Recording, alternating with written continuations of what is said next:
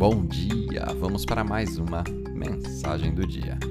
A escritura de hoje está na carta aos Romanos, capítulo 7, no versículo 19. Quero fazer o bem, mas não faço.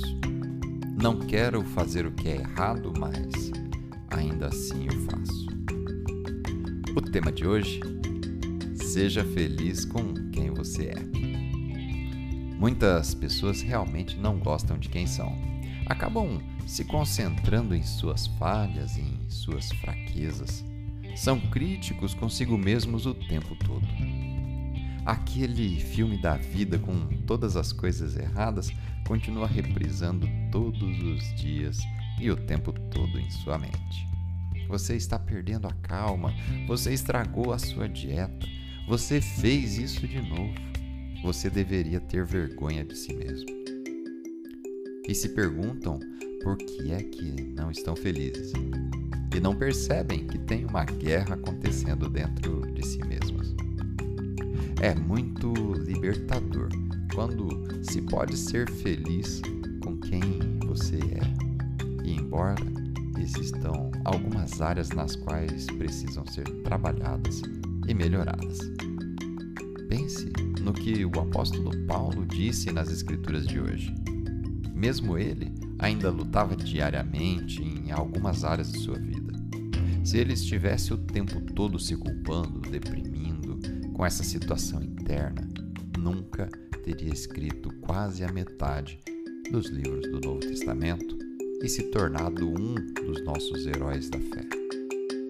Você não precisa reunir todas as melhores condições ou ter todos os bons hábitos, ter dons maravilhosos para fazer algo ótimo. Se você está esperando superar todas as suas fraquezas para só então ter um desempenho perfeito, ficará esperando por toda a sua vida. Você não necessita acordar de bom humor para conseguir dizer um bom dia ou um muito obrigado. Você não precisa se sentir culpado para só então pedir perdão para alguém.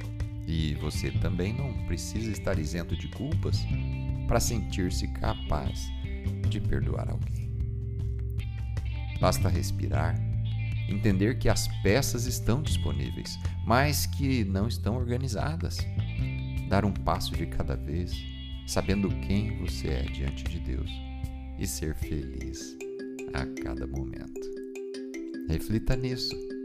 O acusador conhece o teu nome, porém, ele te chama e te lembra pelo pecado que você cometeu. Mas Deus, Deus conhece todos os teus pecados e te chama pelo nome, porque filho você é. Vamos fazer uma oração? Pai, obrigado porque, embora haja áreas na minha vida que precisam ser melhoradas, não há condenação para aqueles que estão em Cristo Jesus. Eu sei que você está me mudando pouco a pouco. Eu acredito que tudo que você já começou na minha vida, você vai terminar. Em nome de Jesus.